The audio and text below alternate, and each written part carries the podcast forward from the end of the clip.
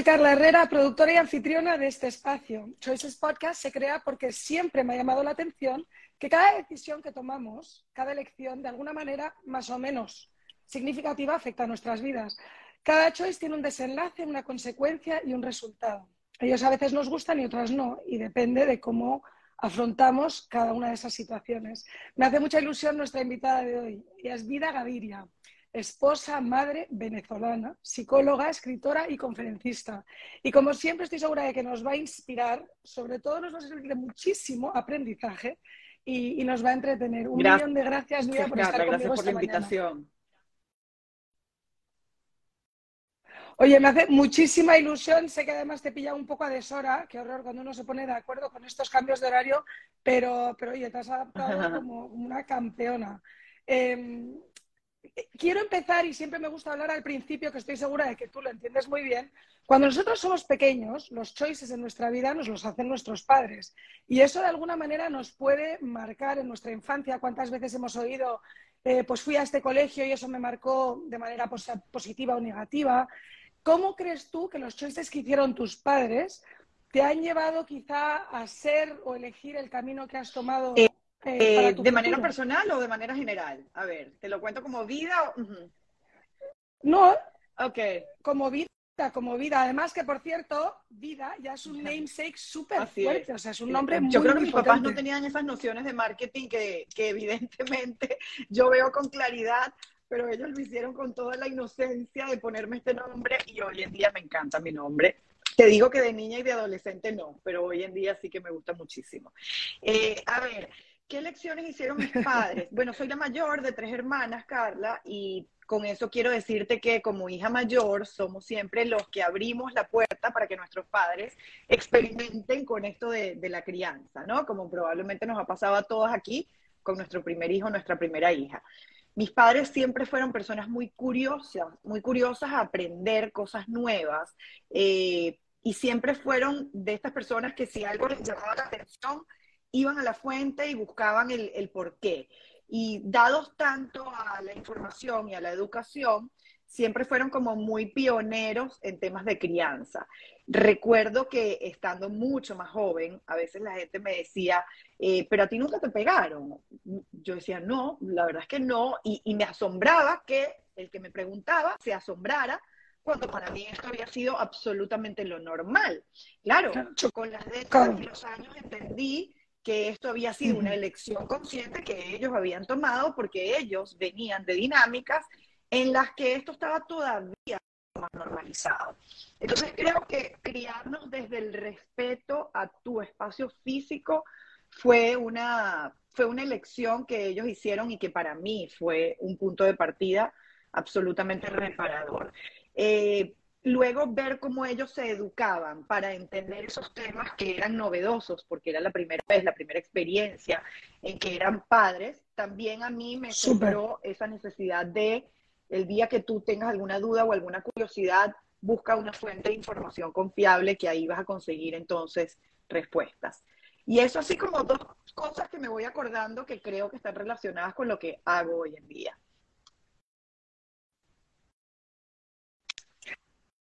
Cuéntame una cosa, ¿en qué momento decides estudiar psicología? Porque después supongo que del momento que decides estudiar psicología y ahora que Modo Mamá lleva activo más de 11 años, hay un, pues trecho, enorme, y yo te diría que mi propósito creo que empecé a conectar de manera más clara con lo que sería décadas después mi propósito durante mi adolescencia, donde pasé una etapa de mucha confrontación, de muchas preguntas existenciales, eh, de mucha sensación de incomprensión, de desconexión de mis padres incluso. Y yo creo que ahí empecé yo a, a pensar en la posibilidad de que yo podía convertirme luego en alguien que indagara más en cómo se podía tejer una relación más cercana, que era lo que yo en ese momento sentía que pedía y necesitaba. Eh, al cabo de los años, pues bueno, mis elecciones o mis choices eh, fueron decantándose quizás por lo que en ese momento el entorno ponía a mi disposición, ¿no? Entonces mi primera carrera fue idiomas modernos, eh, me dediqué un poco a ese tema de eh, trabajar en corporación. La verdad es que estuve muy poco en el trabajo como, como del lado de, de la empleada, porque rápidamente pasé al lado de la, de la emprendedora. Y, y luego eh, vino lo que creo que terminó de concretar que yo tomara este camino, que fue mi propia maternidad. Eh, para mí siempre tener hijos había sido algo que yo vislumbraba como esto va a ser un momento importante en mi vida, ¿no? Y ojo, esto fue para mí, esto no quiere decir que yo entienda que es la única ruta de realización de una persona, incluso valiosísimas las que sin tener hijos también sienten que han conectado con su propósito. Pero yo creo que es en el momento en, que, en el que me hace mi primer hijo hace 20 años, o en el momento del embarazo incluso, es cuando yo digo, quiero conocer más, quiero saber más. Y empiezo entonces como a formarme de manera, de manera autodidacta en temas que tenían que ver con comprender la conducta humana, las relaciones humanas, el desarrollo del cerebro. Al cabo de un tiempo, ya con mis tres hijos, la menor hoy, en día tiene 15, emigramos, nos mudamos de Venezuela a República Dominicana y ahí es cuando digo, bueno, yo ahora me voy a dedicar a eso que siento que tengo pendiente conmigo y es darle todavía más formalidad a esto y es cuando empiezo a estudiar la carrera como tal. En el camino también me hice coach de familias, entonces ya mm. yo venía desde que existe Modo Mamá intercambiando a través de conferencias, a través del espacio de Twitter, que fue lo primero que tuve, con otros padres, con otros especialistas. Pero entonces cuando empiezan a solicitarme ya como darle una mirada personalizada a este tema, entra entonces la parte formal de estudios que avalen de alguna manera todo esto que, yo he venido haciendo. Primero con mi experiencia personal, porque digamos que yo empecé en este camino por ser mamá y luego ser terapeuta, que quizás para otras personas ha sido de otra manera, pero siempre creo que estuvo en mí, siempre no, desde mi adolescencia creo que estuvo como latente esa esa necesidad de algún día yo me voy a adentrar en estos temas de manera como, como formal y profesional.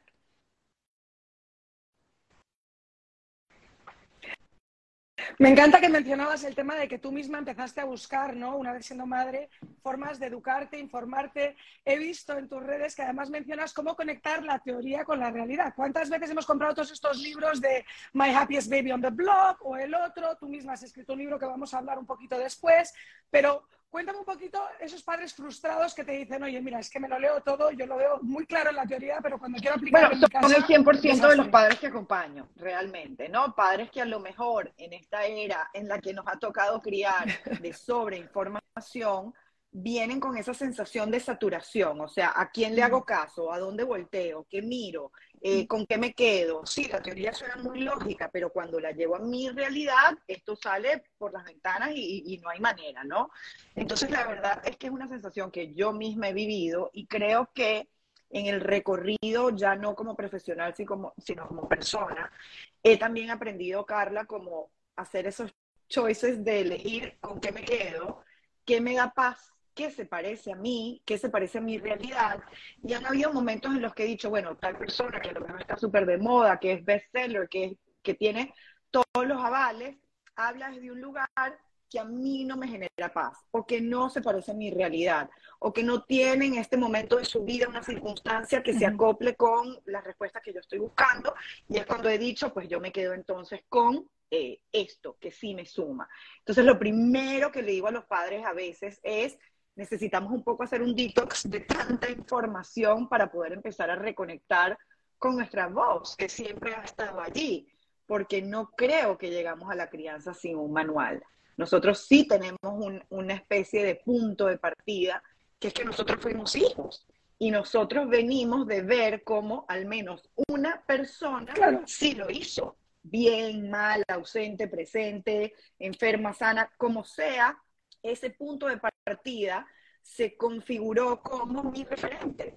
Entonces, hoy en día en la vida adulta, pues me encuentro con algunos padres que dicen, no quiero nada de ese referente, otros que de repente han hecho más las paces y dicen, bueno, eso lo decía hace unos años, ya hoy en día entiendo que puedo eh, mantener algunas de esas cosas, y hay otros que dicen, me encanta mi referente, quiero honrarlo y quiero además agregarle cosas que voy aprendiendo en este camino porque estamos criando en otro tiempo. Entonces, sí, esto, suele suceder, es muy frecuente.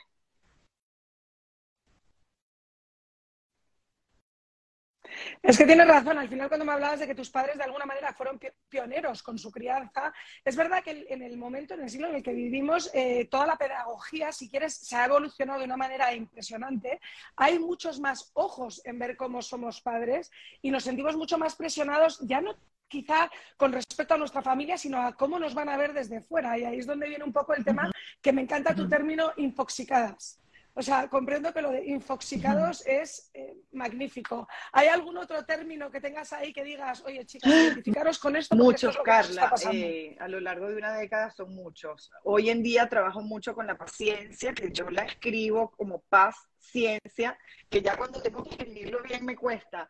Eh, porque creo que una crianza desde la, desde la paciencia es lo que realmente nos va a asegurar que en esta carrera que es el largo aliento, nosotras tengamos siempre esos puntos de recarga en los que digamos, ok, estamos en un momento como medio caótico y al mismo tiempo confío y tengo paciencia en que yo he sembrado para que salgamos de aquí más, más conscientes, más evolucionados, más maduros.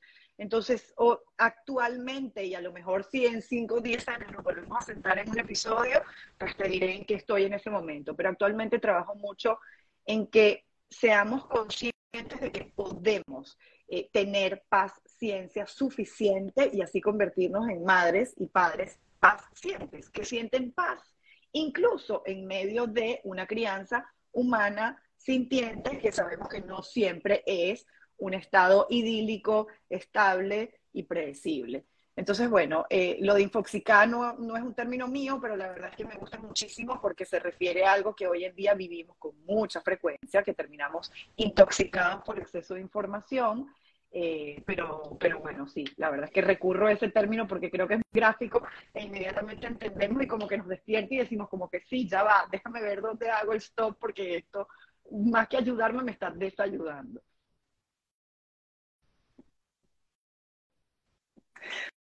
Totalmente. Luego es verdad lo que dices de ser un poco más calmados. Yo hay veces que hablo con mi hija y cuando se lo digo en un tono más calmado me dice, mamá, gracias por hablarme así calmada porque como que lo entiendo mejor. Y es que es una cosa, como dices tú, que nos enseñan ¿no? nuestros propios hijos. Hablando de la paciencia, tienes eh, un programa digital que se trata un poquito de dar herramientas y transformar a padres para que puedan tener mejores relaciones en su familia. También tienes uno actual que se llama eh, Del miedo al disfrute en la adolescencia.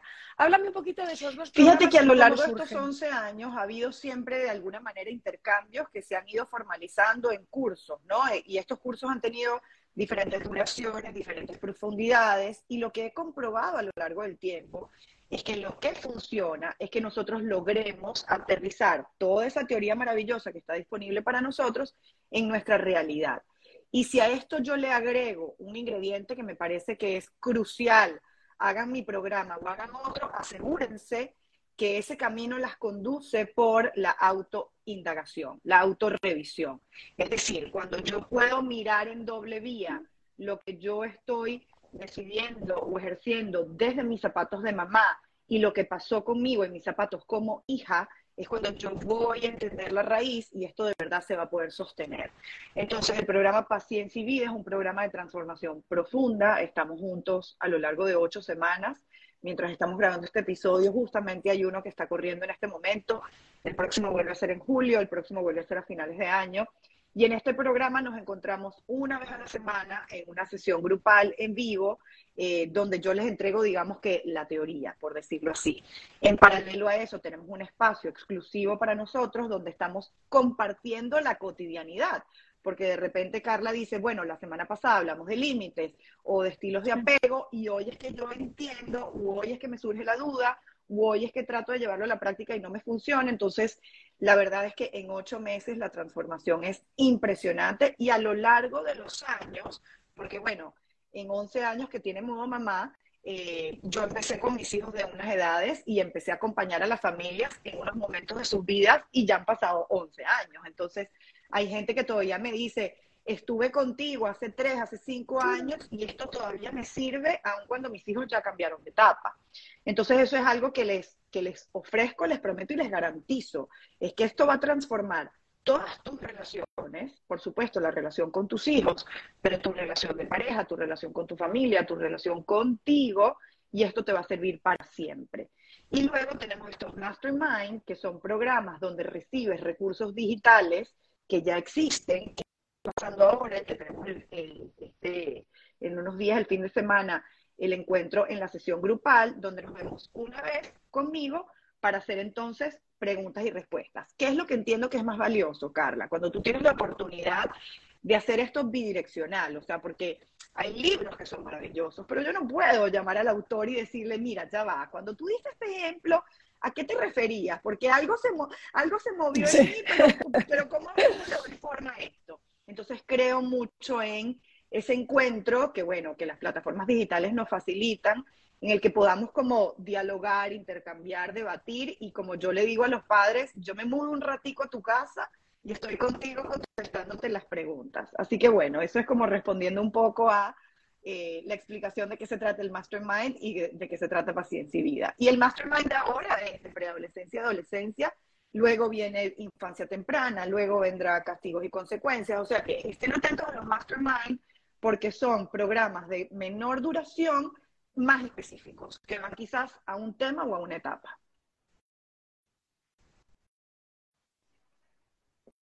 Sí, vamos a dejar aquí los links para ambos programas, pero me parece curioso lo que dices y cuando te he estado viendo, siempre dices, por favor, decirme qué edades tienen vuestros hijos cuando me hagáis las preguntas, que eso me encanta del QA, porque es súper importante y lo divides muy claramente también en tu web con que hay como tres etapas grandes que podemos hacer. Tú misma has dicho que tú has crecido con modo mamá y tus hijos han crecido con modo mamá, ¿no? Eh, y ellos mismos han sido tus maestros. Me encanta pues, que tú misma lo dices. Oye, yo he ido aprendiendo también con la experiencia. ¿Cómo ha sido un poco para tus hijos crecer con modo mamá, con una madre que se ha profesionalizado tanto en el tema, lo típico que ves en la película, ¿no? No, mamá, es que me estás tratando como un paciente o me estás viendo con... ¿Cómo ha sido tu experiencia? Mira, recuerdo que en algún momento mi hijo mayor, que hoy tiene 20, eh, tendría como 10, 11, y me dijo, tú serás muy modo mamá pero eso no me lo disfraces de consecuencia, eso es un castigo. Entonces, bueno, eh, a veces obviamente eh, puede colarse un poco el modo mamá profesional en la crianza, pero la verdad es que en el día a día soy su mamá, o sea, soy una mamá con las limitaciones de toda mamá, con una mamá con proyectos, con agobios, con el día que a veces no alcanza, eh, con el equipo llamándome para entregar tal cosa. Entonces, en ese aspecto creo que para ellos ha sido una experiencia en la que ellos han podido tener a su mamá, no a, la psicóloga metida, metida dentro de la casa, ¿no? Y hoy en mi caminata de la mañana pensaba en que qué bueno ha sido a lo largo de los años elegir, eh, un poco por petición de ellos y por, porque así también lo he sentido yo, mantenerlos a ellos también muy en su privacidad, o sea, eh, compartir con él, de ellos públicamente cuando ellos han querido. Y sobre todo en espacios como divertidos, de entretenimiento, porque ya al cabo de las décadas, cuando tienes un adulto fuera del nido, cuando tienes dos adolescentes que ya están pensando en su proyecto de futuro, pues hay más recurrencia de momentos oscuros, de momentos amargos, de momentos de duda. Y qué bueno que ellos han sentido a lo largo del tiempo que su espacio privado se respeta no importa qué. Entonces han sido mis maestros y gracias a esas enseñanzas yo puedo transmitirlas a ustedes, pero ellos no han sido usados para ser los maestros de ustedes. Me explico, no sé si con esto queda claro como que hoy yo decía, qué buena decisión y que quizás hace 20 años no tenía yo la tentación porque ni siquiera existía Instagram, pero cuando empezó a pasar que tomáramos la pausa para decir, Mm, esto se va a quedar allí para siempre. Quiero yo esto, lo quisiera para usted, porque cuando los niños están chiquitos es muy tierno estar compartiendo de ellos y es divertido y le regalas una sonrisa al que te ve, pero es que ese niño va a crecer y mis hijos están en ese momento, en ese momento en el que, bueno, se presentan angustias, se presentan dudas, se presentan eh, preguntas existenciales, decisiones de cambio del de, rumbo en la vida. Y, bueno, para ellos creo que ha sido muy positivo y algún día lo verán así, eh, que ellos han podido preservar su espacio en el que han tenido a su mamá como una mamá.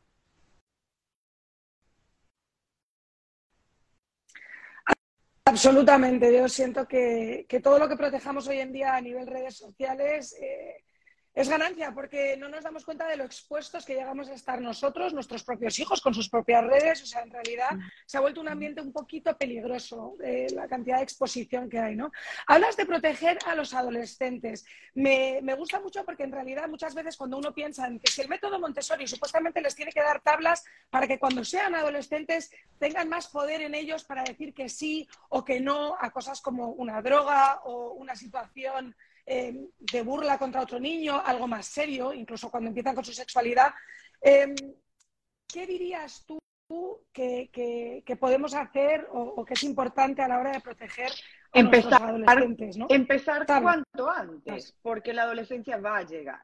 Y, a veces nos toma como de sorpresa, no, ay, mi hijo está adolescente, ay, no quiere nada conmigo. Bueno, pero esto siempre supimos que iba a pasar. ¿Qué nos pasó? Que no nos preparamos para ese momento. ¿Qué nos pasó? Que la crianza se nos fue en girar instrucciones, en atemorizar a nuestros hijos, en doblegar su esencia, y que ahora en la adolescencia ellos dicen, bueno, ¿sabes qué? Me quedo en el colegio para no llegar a mi casa. ¿Sabes qué? Eh, ya que tengo carro para llevar y traer a mis hermanos, entonces aprovecho y invento alguna diligencia porque estar en mi casa es estar en un ambiente hostil, digamos. Entonces, proteger la adolescencia empieza en la primera infancia. Solo que vamos a recoger quizás el fruto de esa siembra en la adolescencia. Por eso retomo el, concepto de la paciencia. Tú estás criando a una persona que si logras eh, construir en ella, y obviamente hay un desarrollo que lo permite, esa persona va a tener tal autonomía que se va a ir. Y estamos criando para eso. Y la adolescencia es el momento en el que tus hijos, todavía viviendo contigo bajo el mismo techo, te están diciendo todo lo que todavía no está suficientemente sólido o suficientemente internalizado y que pudiera ponerlos en riesgo a la hora de salir al mundo sin ti. Entonces, para mí la adolescencia, Carla, es una etapa maravillosa. De hecho, a mí me encanta transmitirle a la gente que me rodea mi entusiasmo por esta etapa, porque creo además que es una etapa que tiene muy mala prensa, pero cuando tú empiezas a decir, o sea, la adolescencia es el tiempo en el que la vida me regala ver todo lo que yo sembré. Porque imagínate que tus hijos se fueran de ti a los, a los 11 años. Tú no ves el resultado, pero te están regalando que van a vivir contigo. Depende mucho de la cultura y de las realidades, pero van a vivir contigo unos 8 años más, digamos, mínimo en los que tú vas a poder decir, wow, mira la persona en la que te convertiste. Y gran parte de esa persona la puse yo de manera consciente o inconsciente y todo lo demás te lo fuiste construyendo tú. Entonces, proteger la adolescencia es un regalo para nosotros. Es cuando tú dices, déjame hacerme dos pasos para atrás para verte desplegarte en el mundo y todavía teniéndote tan cerquita porque estás en la habitación de al lado. Entonces yo creo que más, más allá de temer a la adolescencia, sentir que viene una época de rebeldía, es esperarla con curiosidad. O sea, ¿cómo va a ser este niño o esta niña de adolescente? ¿Por dónde le irá a dar? ¿Qué, ¿Qué será eso que va a pedir y a necesitar de mí? Así que sí, proteger la adolescencia es, creo que, una obligación que tenemos como cuidadores y que si nos atemorizamos, la abandonamos y más bien los acercamos al riesgo.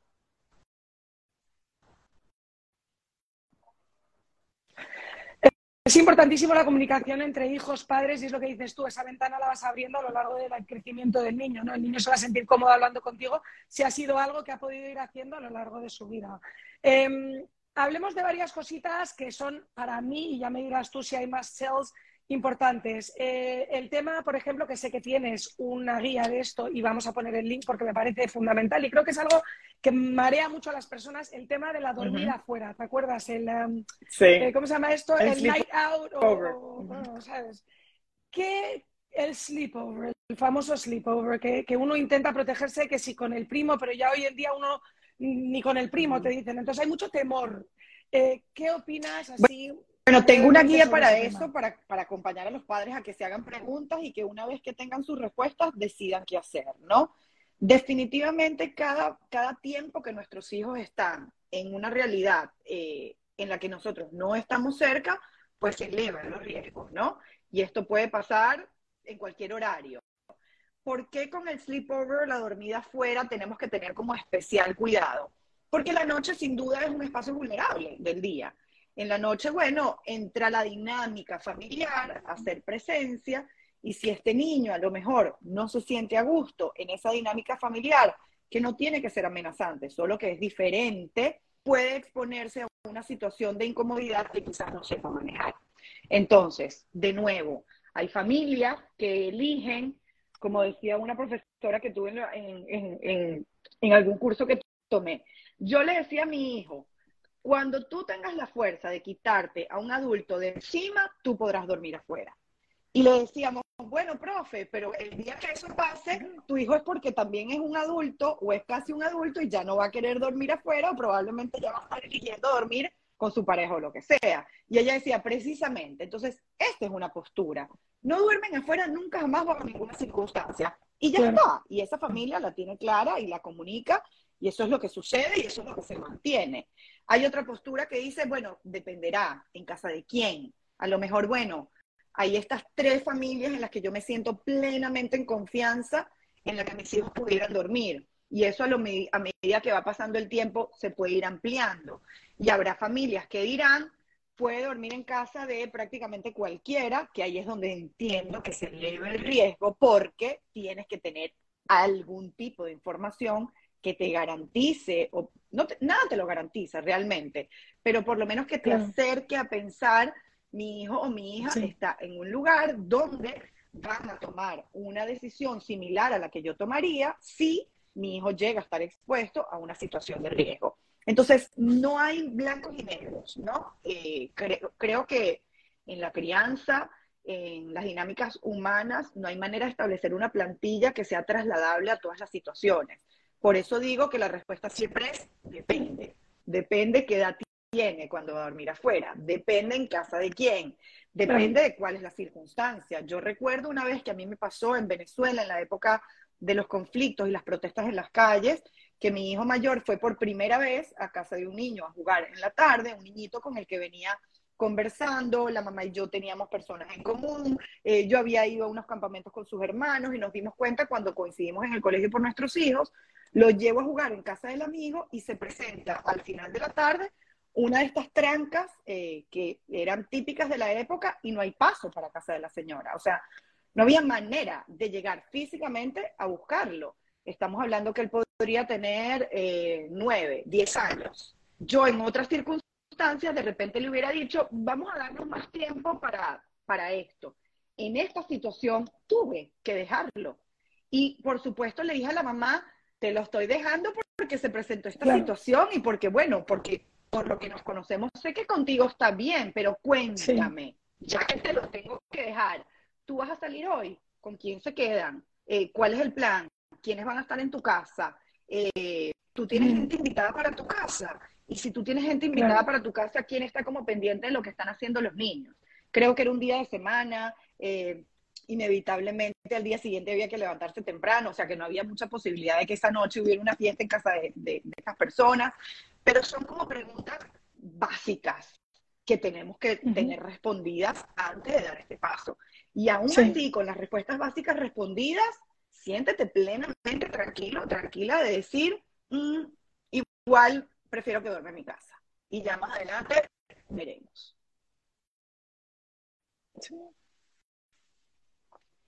Me encanta que has dicho el tema de preguntar. Hay veces que nos da vergüencita preguntar y, oye, tenemos que tener la fuerza, el valor de preguntar hasta la última pregunta que queramos. Oye, mándame vuestro location, mándamelo ahora. O sea, no dudarnos. Por eso es como bobita, como boberías, que nos, a veces nos como atoran es en qué momento te estás atorando, es tu hijo. Eh, la verdad que muy interesante. Otro tema típico, la música. Eh, a mí me tiene loca el tema de la música por dos razones. Uno, la música obscena, ¿no? Eh, y eso va para todas las edades, porque es igual de fuerte para un adolescente que ya está empezando a desarrollarse como para unos hijos. Mis hijos tienen eh, seis y nueve y este verano que si la canción de Pepas, que ni me la sé, pero sé que tiene ordinarieces. Y yo escuchaba eso y decía, pero ¿cómo puedo yo en mi conciencia dejar que me estén poniendo esto en el coche y que me digan que está de moda? Es que me tiene espantada. ¿Cómo hacemos con esta especie de oleada sexual extraña que, estamos viviendo? Sí, bueno, el mundo latino, ¿no? Te imaginarás lo que escuchamos aquí, ¿no? La cuna de, del trap, el reggaetón, etcétera. Eh, no, Ah, en algún momento tuve una conferencia con un colega psicólogo, musicólogo, además artoterapeuta, donde hacíamos como un poco este, bueno, vamos a desmenuzar qué está pasando para ver realmente dónde estamos parados, ¿no? Y la conclusión de esa investigación fue que el contenido, el mensaje sobre sexo, porque ya no es sexualidad, sino sobre relaciones sexuales, sobre drogas, había estado presente siempre en la música. Escuchemos nada más el reggae, por ejemplo, donde se habla tanto de consumo, etcétera, ¿no? Pero que el ingrediente novedoso, por decirlo de alguna manera, era la alta carga de violencia que estaba implicada en las letras que ahora nuestros hijos estaban escuchando. Otro ingrediente novedoso era que para yo tener acceso a esa música, cuando yo tenía la edad de mis hijos, que hoy en día pueden estar escuchando esto que has nombrado, quizás yo tenía o que estar en, una, en un carro donde estuviera prendida la radio, o yo tenía que ir a una tienda física para comprar un disco y que probablemente el disco tenía un sticker que decía, cuidado, aquí hay letras explícitas, ¿no? Entonces, bueno, era un poco más, eh, había como más peajes para yo poder llegar al destino final que era escuchar la canción. Entonces, eso no lo tenemos hoy en día, es una realidad que hoy en día los contenidos llegan más temprano a nuestros hijos. Entonces, bueno, intentar pelear con esa realidad puede ser titánico, puede ser agotador y por eso siempre le digo a los padres, y no solo con el tema de la música, Carla, sino en general, y esto es algo que siempre van a escuchar en mis conferencias, en mis cursos, en mis programas, ¿cuál es tu objetivo? Vamos a tener claro qué quieres lograr tú, porque si lo que quieres es que no escuchen más nunca reggaetón, ¿eh? quizás te estás poniendo una expectativa que es imposible de cumplir, que te va a traer muchas peleas con tus hijos, que te va a desconectar de su realidad. El objetivo es vida, que yo quiero que ellos escuchen la letra, pero que la entiendan, le presten atención y tengan el discernimiento y la capacidad para decir como que, bueno, esa es la letra, me gusta el ritmo, porque inevitablemente esa letra viaja en un ritmo que es absolutamente contagioso, y eso lo analizábamos también en la conferencia, ¿por qué? porque el reggaetón nos mueve, ¿no? Porque tiene unos sonidos muy básicos, repetitivos, que no salen de allí, pero que mueven absolutamente a cualquiera porque son sonidos casi que primitivos. Entonces, si mi objetivo es que mi hijo o mi hija sea capaz de decir, bueno, yo estoy leyendo esto, me estoy moviendo este ritmo, lo estoy cantando, pero nunca jamás yo sería la protagonista de una escena como esta, entonces ahí tenemos un objetivo realista. Siendo esa tu meta, ¿cómo lo logro? Yo no puedo acallar todas las voces que están cantando esta música. Yo puedo irla filtrando, yo puedo irla postergando cuando mis hijos son pequeños. Pero los que tengan un dispositivo, ya, hasta ahí llegó el filtro. Entonces, recuerdo que cuando mis hijas estaban más pequeñas y mis hijos estaban más pequeños, la conclusión fue, vamos a darles riqueza en géneros musicales, vamos a darles riqueza a acceso y en algún momento decíamos como que, bueno, oyen esto que me pitan los oídos, pero a la vez oyen salsa, pero a la vez oyen Alejandro Sanz, pero a la vez oyen eh, esto y lo aprecian. Entonces, creo que ahí es donde realmente podemos ser esos cuidadores que fomentan el sentido crítico. Desde la imposición, en ningún área estamos fomentando la autonomía, estamos fomentando el temor. Apágalo porque viene mi mamá. Y aún así, hay cosas que mis hijas oyen en el carro que de repente dicen, vale, en esta parte, que mi mamá no oiga esto, porque saben que yo les voy a decir, pero qué horror, por Dios, o sea, cómo esta persona pudo entrar en un estudio y ser grabada y publicada. Pero bueno, creo que al final el objetivo es hacerlos consumidores críticos de estos mensajes. Y esto lo podemos traspolar a la tecnología. La conversación es, no quiero que estés viendo esa porquería, dame acá, ¿cómo es posible? o eres un consumidor, eres un cliente. ¿Cómo puedes tú convertirte en un consumidor, en un cliente cada vez más consciente? Que elige qué le venden. Porque al final todos estamos siendo clientes. Así no hay, una transacción monetaria inmediata, pero es que la va a ver cuando fulano venga de concierto y yo quiera comprar el ticket. Entonces creo que creo que ves por ahí. Bueno, Y es, y es interesante porque linkeando el tema, y hemos tocado ya el tema que me estás diciendo, ¿no? un poco más obsceno, sexual, pero leí uno de tus mensajes, me encanta todos los mensajes que nos pones, pero hubo uno de San Valentín que me tocó el corazón y sobre todo en este momento que estamos viviendo, que las top canciones del momento han sido durante bastante tiempo dos canciones de separación, donde dos personas se han dejado, em, en un caso padres muy conocidos en el mundo latino y mis hijos, claro, me han hecho muchas preguntas. De repente mi hijo me comentaba, pero qué bitter. O la otra, tuve que explicarle qué había pasado en esta situación. Y dices, mi mejor regalo de San Valentín es enseñarles a los niños que viviendo juntos o separados se respeten. ¿Cómo es de importante, y estoy segura que te llegan muchas familias, pues ya sea unidas o separadas, que busquen lo mejor para sus hijos, que no nos damos a veces cuenta de cómo les afecta a nuestros hijos lo que nosotros nos hacemos a nosotros mismos. ¿no? hijos, esta familia está unida para siempre. En dos direcciones físicas, si lo quieres, en dos países, en dos continentes, pero unidos para siempre están. Entonces, de nuevo, la madurez, la conciencia, es decir, bueno, como pareja no funcionamos. O mira, como dice Esther Perel, una terapeuta de pareja famosísima, funcionamos por un tiempo, pero a lo mejor ya dejamos de funcionar, nuestros intereses cambiaron, eh, tú tomaste un rumbo, yo tomé otro, ya no siento que nos apoyamos tanto como antes y de repente como pareja ya decidimos que el camino no lo íbamos a continuar juntos. Pero es que en la crianza estamos unidos por esta persona o por estas personas para siempre. Entonces ahí entra también el llamado a la, a la madurez, porque a veces somos adultos solo en la cédula, ¿no? Y no somos adultos en la, en la actitud.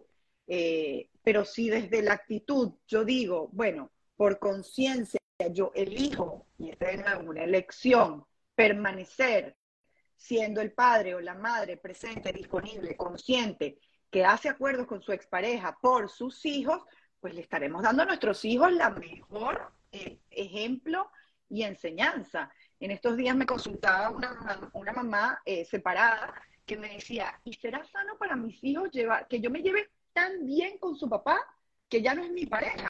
O sea, que a veces salimos a comer pizza juntos, que celebramos los eventos del colegio. Yo le decía, pero qué, qué llamativo que lo que debería ser lo sano nos llama la atención porque no es lo frecuente. Entonces, fíjate cómo ya hemos internalizado tanto que en la separación tiene que haber solo odio, solo distancia, solo resentimiento. Perfectamente podemos decir, nos separamos como padres pero nos separamos como, como pareja, perdón, pero como padres siempre estaremos unidos por ti, por ti. Como pareja.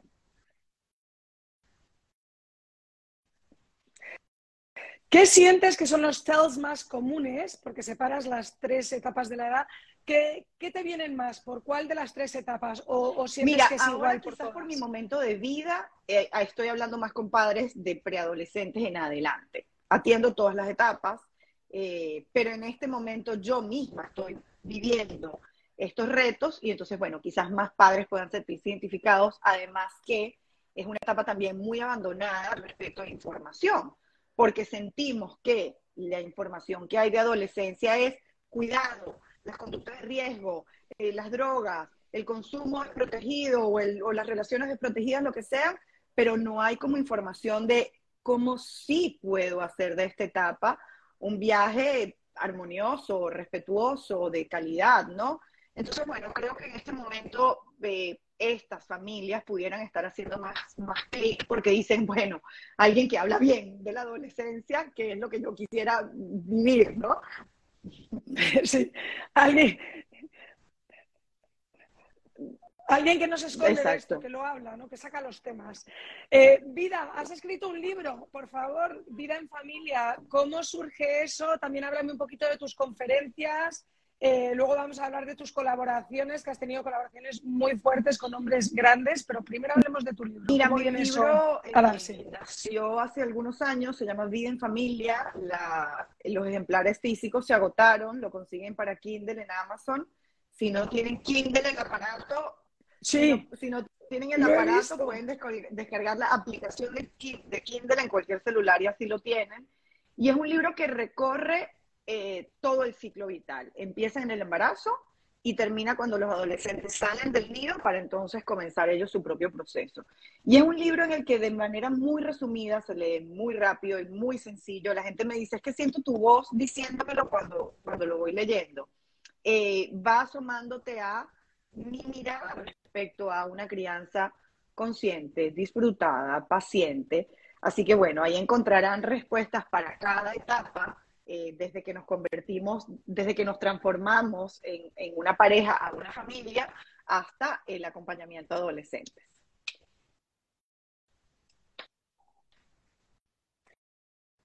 Cuéntame, has, em, eh, a nivel de los TED Talks, cuando te han llegado a llamar para este tipo de cosas, todos los reportajes que te han hecho, ¿en qué te has depende enfocado del más? momento. Eh, fíjate que depende. En estos días hablábamos mucho sobre adolescencia, porque bueno, hubo un, un caso aquí en República Dominicana que sacudió mucho como las familias con adolescentes. Eh, hablo también mucho de autocuidado, que es a lo que dedico mi retiro, mi día merecido, eh, que existe hace cinco años y que he hecho en diferentes países y que este año sigue su agenda, donde ahí no hablamos de crianza, ahí hablamos de nosotras, ahí hablamos de cómo yo me reconecto conmigo, ¿no? Eh, esta es otra cosa de la que vengo hablando desde hace Ujú. tiempo porque conocí el autodescuido, porque sé lo que es, eh, sé lo que es eh, Claro. abandonarte a, a todos tus roles y olvidarte de que si tú no cuidas de ti, pues todos tus roles van a recibir la versión más amarga de ti. Entonces, bueno, desde hace unos años el tema del autocuidado se ha vuelto un pilar fundamental, porque además en el autocuidado entra también los límites que yo pongo conmigo misma, los límites que yo pongo en mis relaciones, eh, cómo le enseño también a mis hijos a cuidar de ellos, viendo ellos cómo yo me cuido a mí. Entonces depende del de el espacio que me solicite, Ujú.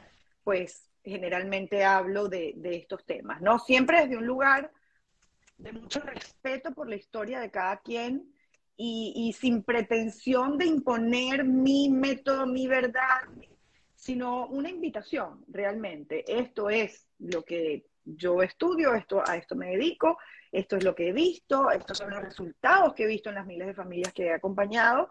Y si a ti te llama la atención y te da curiosidad y quisieras esos mismos resultados para ti, pues bueno, ven que te acompaño eh, a iluminarte el camino como pueda.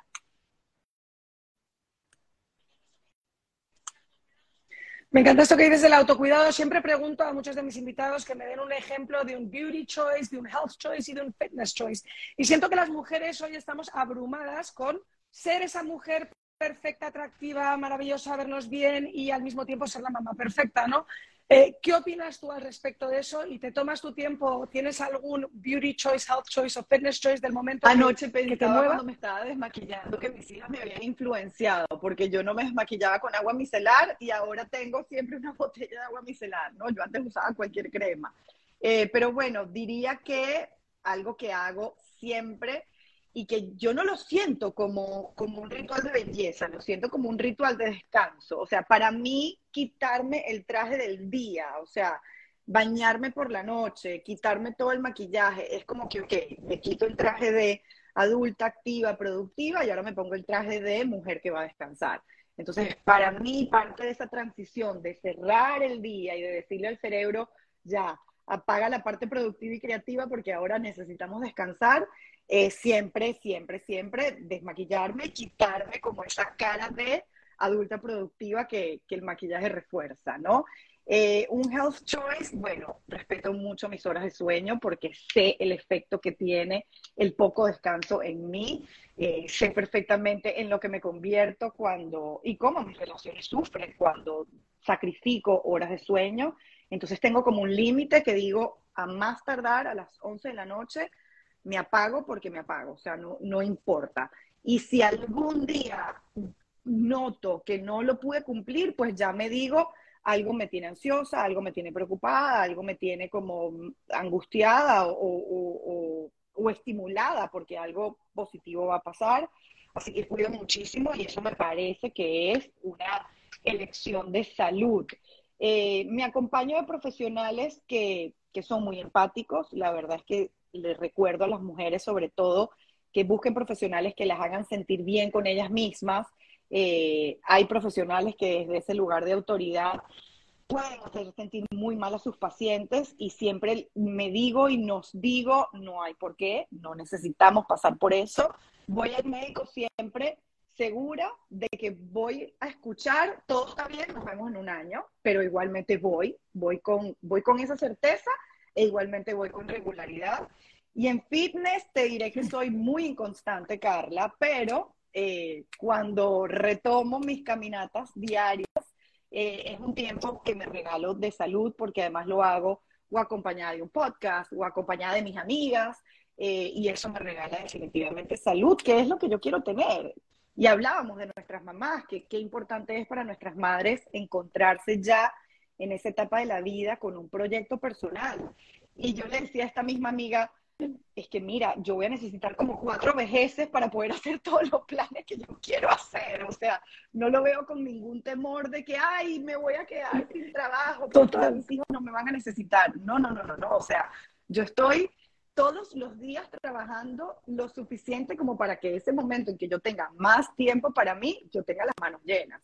Entonces, bueno, esas son elecciones, elecciones que uno va haciendo muchos años antes de que llegue el momento y digo yo que es como la paciencia, ¿no? Tú vas abonando esa cuenta de ahorros y la paciencia se le llena todos los días, todos los días para que el día que la necesites tengas suficientes reservas en tu cuenta de ahorros y puedas decir, menos mal que caminé esta mañana, menos mal que dormí suficiente, menos mal que hablé con mis amigas, menos mal que tomé suficiente agua. Pero bueno, lo tienes que hacer, ojalá lo puedas hacer en el momento no de la crisis, para que llegada la crisis, que va a llegar, porque estamos vivos, tú tengas de dónde sacar para sentir que lo puedes navegar.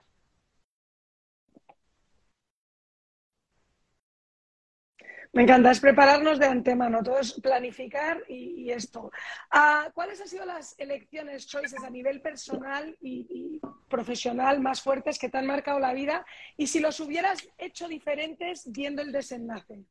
Ah, elecciones profesionales. A ver, cuando Modo Mamá empezó, eh, no empezó como un negocio. Eh, yo empecé hace 11 años en Twitter compartiendo mi experiencia y, entendiendo, este es un momento en que esta plataforma me está permitiendo a mí leer a personas que no es que mandaron a un editor a publicar su libro, sino que ellos mismos están tuiteando su pensamiento y es un muy buen momento para estar cerca de las fuentes de, inspiración, ¿no? Eh, si en ese momento yo hubiera visto esto como algo que luego se iba a convertir en mi, en mi sustento, como lo es desde hace varios años, probablemente yo hubiera tenido un arranque diferente, con más planificación, con unas metas financieras más claras, etcétera, etcétera. Y al mismo tiempo me digo, pasó como tenía que pasar. O sea, eh, a veces caigo en esa dualidad y hoy escuchaba un podcast que decía, ¿qué le hubieras dicho tú a esa persona que a los 14 años eh, pasó por esta circunstancia, no? Los 14 años yo no hubiera tenido la conciencia que tengo a los 47 y probablemente a mis 14 me hubiera dicho lo que me estaba diciendo a mis 14.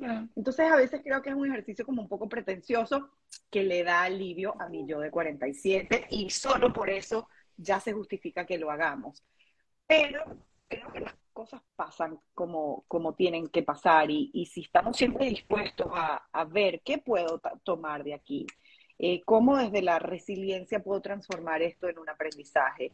Eh, hubiera querido que las circunstancias que en mi país hicieron que millones de personas consideraran emigrar, incluidos nosotros, no se hubieran dado, pero eso escapa a, mi, acción, ¿no? Eh, así que bueno, de esa experiencia, pues bueno, hemos hecho un viaje transformador, el viaje migratorio, y ha sido una elección, porque años después pudiéramos estar todavía lamentándonos porque tuvimos que emigrar, por ejemplo. Claro. Vamos a llegar ya a las dos últimas preguntas del live. Esto se está acabando, pero antes de hacerlas, quiero decir que, bueno, te doy la enhorabuena por tus redes sociales. Son espectaculares, tu página web, eh, recordarle a todo el mundo que vamos a poner los links eh, debajo de, la información del podcast. Em, ¿Hay alguna parte, aspecto de tus redes sociales que disfrutes haciendo más? No sé, cuando tomas el humor o cuando eh, haces tus mini stories. ¿Qué es lo que más disfrutas? En este momento, porque probablemente esto pueda cambiar en algún tiempo. En este momento lo que más disfruto es en, en los momentos en que puedo sentir que estoy contactando con las personas, ¿no? Entonces, bueno, hay una parte maravillosa de las redes sociales que es que amplifica nuestro mensaje y llega a donde ni siquiera nos imaginamos que está llegando, pero hay una parte que a veces es un poco solitaria porque tú dices, bueno, le estoy hablando a la pantalla de un aparato, o sea, habrá alguien escuchando del otro lado. Y cuando eso se comprueba, lo disfruto muchísimo. Cuando la gente me dice, por ejemplo, mira lo que pasó después de ver el webinar y me mandan fotos, videos, eh, cosas que no siempre comparto porque son de la intimidad de la familia pero esa parte la disfruto muchísimo, así que bueno, eh, cuando puedo conectar con el humor, que para mí es sanador, Carla, para mí es necesario y estar presente en todas las áreas de mi vida, creo que mis amigas dirían que yo siempre saco un chiste de algo, que yo siempre a algo le doy la vuelta y, las hago reír, eh, me alivia muchísimo, creo que le quita seriedad a la vida que a veces la hemos hecho como demasiado seria. Así que bueno, quizás en las historias me permito más ese, ese lado que conectan más con, con, con la vida distendida que también soy.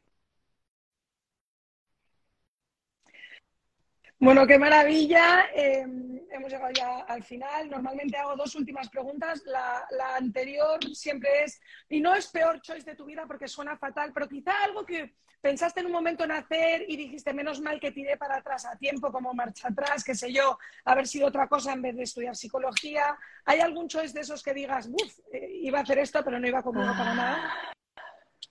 A ver, esto está difícil. Algo como de lo que me arrepiento. No, Carla, porque siento que todo ha sucedido como tenía que suceder. De repente hubiera elegido estudiar psicología más temprano, pero hubiera sido otra yo, la que hubiera estudiado psicología de gas antes. Claro. Mm, déjame la de tarea y cuando tenga la respuesta te cuento. Sí, te la dejo de tarea, si no me la dejas en comentarios después. ¿Y el mejor choice de tu vida, vida? La verdad es que me, me gusta la persona en la que me voy convirtiendo con el tiempo. Eh, me encanta la, la, pareja que tengo porque me hace ser mejor persona y creo que eso es una elección, eso no es suerte. Me encanta la familia que hemos construido con nuestras luces y nuestras sombras, que ojo, son a veces tan brillantes o más que las mismas luces. Eh, y creo que, esa, eh, creo que esa es una elección diaria, ¿sabes? O sea, tú decir todos los días, bueno, hoy puede ser un día perro, de, que me vaya malísimo, de verle todo lo negativo, lo que no tengo, lo que me falta, y en ese instante tú decir, ya va, o sea, yo puedo elegir en este momento y elijo conectar con la posibilidad, con lo que puede surgir a partir de este momento, con, con la siembra. Y eso me gusta de mí, ¿sabes? Me gusta que conecto con la posibilidad. Y si además lo puedo transmitir a otras personas, me encanta. Yo le decía en estos días a los padres que una herramienta que me encanta compartirles es resignificar o reencuadrar. O sea, que unos padres me digan a mí, mira, es que yo sentía que había perdido todos los recursos, que había tirado la toalla, que no había más nada que hacer. Y después de hablar contigo, ya puedo ver esta conducta de mi hijo desde otro lugar y lo puse en práctica y funcionó. ¡Wow! Es, lo que yo hago en el día a día. Yo estoy constantemente quitándome los lentes diciendo, ok, ¿cómo se ve el partido si yo me siento en aquella grada? Y es lo que estoy haciendo todo el tiempo y eso me gusta muchísimo.